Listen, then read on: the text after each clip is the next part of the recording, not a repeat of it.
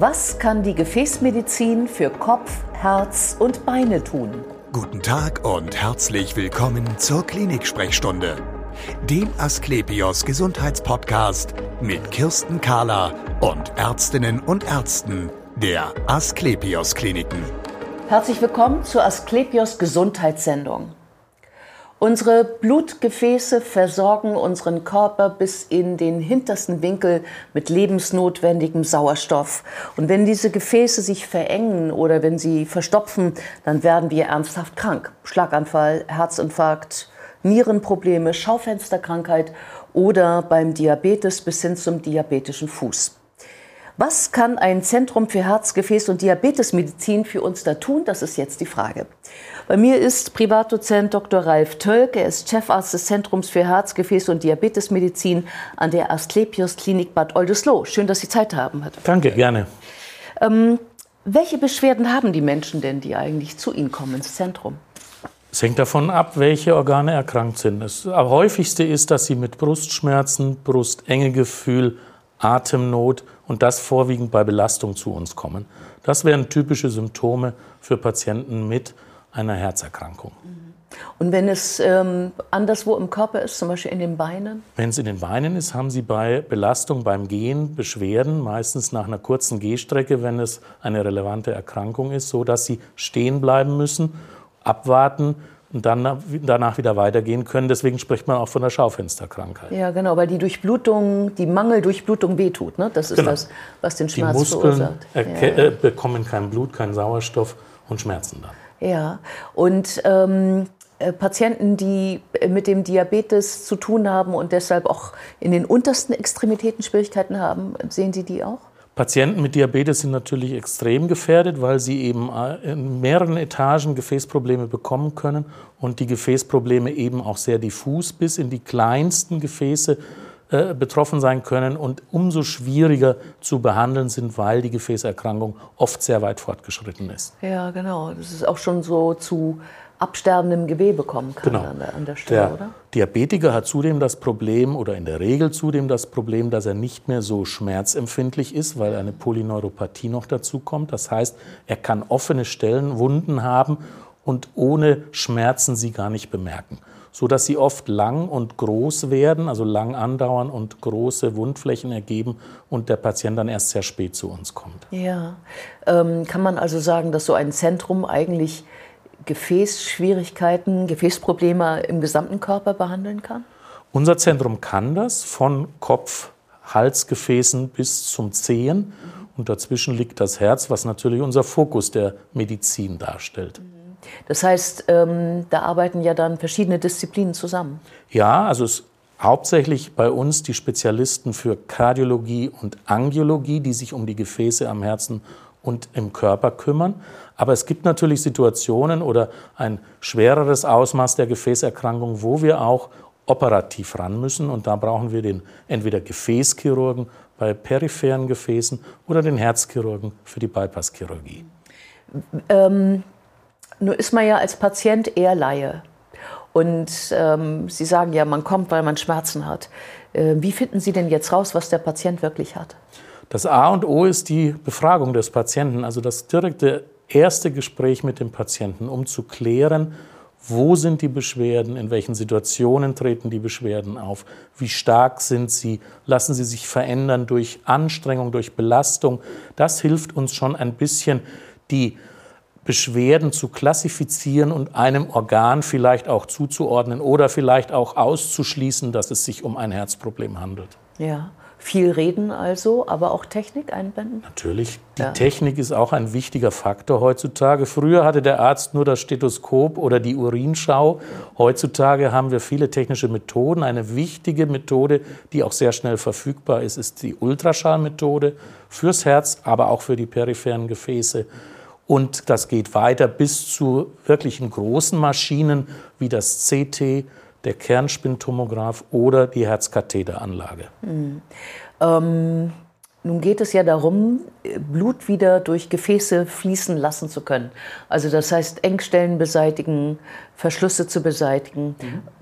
Was sind die Mittel dazu? Das, was wendet man da an? Also wenn schon relevante Engstellen vorhanden sind, die wir beseitigen müssen, dann haben wir die Möglichkeit in unserem Zentrum, das möglichst minimal invasiv, also möglichst schonend für den Patienten zu machen, indem wir mit dünnen Katheterschläuchen zu der Engstelle vorgehen und dann mit Spezialballons diese Engstelle aufweiten und Stents einsetzen. Das sind metallische Gefäßstützen, die dafür sorgen, dass das Aufgeweitete nicht wieder sich verengt und eben gestützt bleibt und offen bleibt. Dazu gehört natürlich auch eine begleitende medikamentöse Therapie, damit diese Stents auch langfristig einheilen und die Offenheit auch garantiert werden kann. Ja, also fangen wir mal vorne an. Also das, ähm, so ein Ballon, das kann ich mir vorstellen. Also man schiebt den Ballon dann mit dem Katheter in das Gefäß rein und ja, bläst ihn auf, oder? Genau, zunächst ist der Ballon ganz eng angefaltet an den Katheterschlauch, sodass es eigentlich keinen Unterschied zu dem normalen Schlauch, äh, zu dem normalen Schaft gibt. Das ist ja wichtig, damit man diese Engstelle auch passieren kann. Ich muss ja diesen Ballon erstmal in eine ganz enge Gefäßstelle hineinbringen. Das heißt, der, das Profil muss ganz schlank sein. Und dafür sind Spezialballons erforderlich, die speziell gefaltet werden und hergestellt werden. Und von außen über den Schaft fülle ich diesen Ballon dann mit einer Flüssigkeit, damit er sich gut entfalten kann. Es muss eine Flüssigkeit sein, damit die Kraft auch auf den Ballon übertragen werden kann. Und diese Kraftübertragung durch den Ballon weitet dann die Verengung. Hm, bleibt es dann soweit? Bei der alleinigen Ballonangioplastie, wie wir das nennen, bleibt es leider nicht, weil das Gefäß ist ja per se eigentlich ein elastisches Material. Das heißt wie ein Gummistrumpf. Wenn ich diesen weiten würde und den Ballon dann entferne, würde sich dieses, diese Gummihülse wieder verengen, wieder zusammenziehen. Man nennt das Recoil. Das heißt, die Stenose ist dann zwar ein bisschen beseitigt, aber immer noch da. Deswegen hat man Stents entwickelt, die dieses erste erfolgreiche Ergebnis dann auch halten. Also diese Stützwirkung ist durch den Stent nur zu erreichen. Mhm. Und ähm, kann der beliebig lang sein? Der Stent kann einerseits beliebig lang sein, dann hat man nur die Schwierigkeiten, dass man ihn nicht so einfach bis nach unten steuern kann. Deswegen ist, kommt es häufiger vor, dass man bei langen Stellen mehrere Stents hintereinander setzen muss. Die können auch lang sein, aber meistens benötigt man dann mehrere Stents. Und merkt man das dann? Der Patient merkt von dem Eingriff eigentlich nichts, also von der Behandlung merkt er eigentlich nichts. In dem Moment, wo ich an die Engstelle gehe, beim Bein nicht so sehr, aber beim Herzen ist ja in diesem Moment auch kurz die Durchblutung noch schlechter, weil ja auch der Ballon in dieser Engstelle sitzt. Und wenn es ein empfindlicher Patient ist, kann er kurzzeitig diesen Druck merken, der ihn in die Klinik gebracht hat. Aber sobald der Ballon wieder zusammengefaltet ist oder der Stent implantiert ist, das ist innerhalb weniger Sekunden geschehen, ist das auch wieder vorbei. Ja, genau. Das bringt mich auf den, auf den Ausgangszustand des Patienten. Der ist ja nicht gesund, wenn er zu Ihnen kommt. Ja. Das heißt, er hat ja schon Probleme mit Durchblutung. Mhm. Ähm, jetzt sagen Sie gerade, das wird ja dann noch mal zwischenzeitlich ein bisschen schlechter für ihn eigentlich. Wie, genau. wie können Sie ihm da helfen? Also es gibt Patienten, die eine so schlechte Ausgangssituation haben mit einer schlechten Herzleistung, wo auch eine kurzzeitige Verschlechterung der Durchblutung die ja ohnehin schon kritische Situation kippen lassen könnte, dass der Patient, wir sagen, in den Schockzustand gerät. Um das zu verhindern, haben wir die Möglichkeit, diese komplexe Risikokonstellation mit einer Herzunterstützungspumpe aufzufangen. Das ist ein spezieller Katheter, der zusätzlich während des Eingriffs über die Leiste eingebracht wird, ins Herz vorgeführt wird. Und dieser Katheter nimmt dem Herz die Pumpleistung ab, die es haben sollte, nicht vollständig, aber zumindest zur Hälfte, sodass eine kleine Verschlechterung dem Herzen nicht schadet beziehungsweise dem Kreislauf, dem Organ, Organismus nicht schadet und durch die Unterstützungspumpe abgefangen wird. Für die Zeit des Eingriffs? Für die Zeit des Eingriffs. Nach dem Eingriff wird auch, oder zur Beendigung des Eingriffs kann die Pumpe in aller Regel gezogen werden. Ja. Ähm, eine andere Kritik an Stents ist ja, dass die gerne sich dann doch wieder zusetzen. Mhm. Also dass das Blut ja doch, doch so ist, wie es ist einfach. Ne?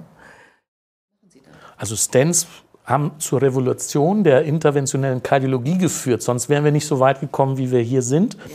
Aber es kam dann durch diese Verletzung des Gefäßes immer wieder zu Narbenbildung. Das ist normal beim Körper, aber im Gefäß will man es nicht haben. Da ist sie überschießend oder kann überschießend sein und führt dann zu den genannten Wiederverengungen. Deswegen wurden später modernere Stents entwickelt, die Medikamentenbeschichtung haben. Und diese Medikamente bewirken, dass diese überschießende Narbenbildung in diesen Situationen nicht entsteht. Hundertprozentig kann man es nicht garantieren, aber es ist ein enormer Erfolg gewesen, diese medikamentenbeschichteten Stents einzusetzen. Und so werden sie heutzutage eigentlich nur ausschließlich eingesetzt. Es kann ja auch passieren bei dem Patienten, dass seine Gefäße so stark verkalkt sind, dass es mit einem Stent nicht geht, sondern dass man den Kalk da rauskratzen muss. Stimmt das? Ja, also eine wichtige Lehre, die man äh, äh, zieht, wenn man Gefäße behandelt, ist, man muss die Gefäße natürlich optimal vorbereiten für den Stent. Das heißt, ein Stent in ein Gefäß zu implantieren, das überhaupt nicht aufweitbar war, wäre der falsche Ansatz. Und deswegen haben wir Methoden, um die Gefäße da entsprechend gut vorzubereiten, wenn sie stark verkalkt sind. Eine sehr gute Methode ist die Rotablation. Das ist ein spezieller Gefäßbohrer, der an dieser Stelle den Kalk, der vorhanden ist in der Engstelle, so weit abfräst, nicht völlig, aber so weit abfräst, dass das Gefäß wieder elastischer ist und dass ich diese Kalkspange mit dem Ballon danach wieder sprengen kann, eine Aufweitung erziele und der Stent dann ein wirklich gutes Ergebnis bringt. Und wo bleibt das rausgefräste, der Kalk? Eine sehr gute Frage. Wir dieser Kalk wird in ganz kleinsten Partikeln mit dem Blutstrom weitergespült. Aber die Bohrerumdrehungszahl ist so hoch, fast 200.000 Umdrehungen in der Minute. Das ist gewährleistet dann, dass diese Partikel so klein sind, dass sie kleiner sind als die Blutkörperchen und somit nicht zu einer Verstopfung weiter unten im Gewebe führen. Die werden einfach im Blut weitergespült und verschwinden. Also minimalster Staub, wenn man so möchte. Kann es auch sein, dass Sie die Gefäße spülen müssen von außen richtig? Bei dieser Behandlung spült man natürlich auch, damit einerseits dieser Bohrer nicht heiß wird und zum anderen auch, dass er ähm, gut geschmiert bleibt, ja, und dass halt natürlich das, was abgespült wird, auch weiter fließt, dass ein gewisser Fluss gesorgt ist. Bei den peripheren Gefäßen, also Gefäßen am Bein beispielsweise, gibt es auch Spülkatheter, um Material, Gerinnsel, Ablagerungen, die ja dann eine größere Menge sind als bei den kleinen Herzkranzgefäßen, dass die nicht weiter in den Endgefäßen wie dem Fuß oder dem Zeh dann verstopfen, werden die durch eine Saugdruckspülung entfernt, aus dem Körper vom Ort des Geschehens entfernt, wie ein Waschsauger. Ähm, wie schnell merkt der Patient, dass die Gefäße wieder frei sind? Also angenommen, wir haben ein Bild, der Patient kommt mit einem Herzinfarkt zu uns, dann hat er ja massivste Beschwerden. Er leidet sehr, er hat Todesangst, er fühlt den Panzer, der auf seiner Brust liegt, also im schlimmsten Fall. Und äh, wir äh, haben dann ein verschlossenes Herzgefäß vorliegen, was, für seine Beschwerden, äh, was zu seinen Beschwerden führte. Sobald wir das Gefäß wieder durchgängig machen, das kann schon passieren, indem der Pfropf durch den Draht nur weggespült wird. In diesem Moment, nach wenigen Sekunden, ist der Patient beschwerdefrei. Und äh, kann man das auch den Gefäßen ansehen? Also ich stelle mir das in den Beinen oder Füßen vor, wenn das schon ganz blass geworden ist, dass das dann wieder rosa wird? Ja, also das Bein, zum Beispiel das kalte, weiße Bein, was eine akute Durchblutungsstörung hat, das ist ja ein das der Kriterium und auch schmerzhaft ist, wird unmittelbar nach dem Eingriff wieder rosa, rosig und man kann dann wirklich sehen, wie sich die kleinsten Kapillargefäße am Zehen, am Fuß wieder füllen. Vielen Dank für das interessante Gespräch. Dankeschön. Und wir sehen uns wieder auf www.astlepios.com, auf Facebook und auf YouTube oder im nächsten Podcast. Werden Sie gesund.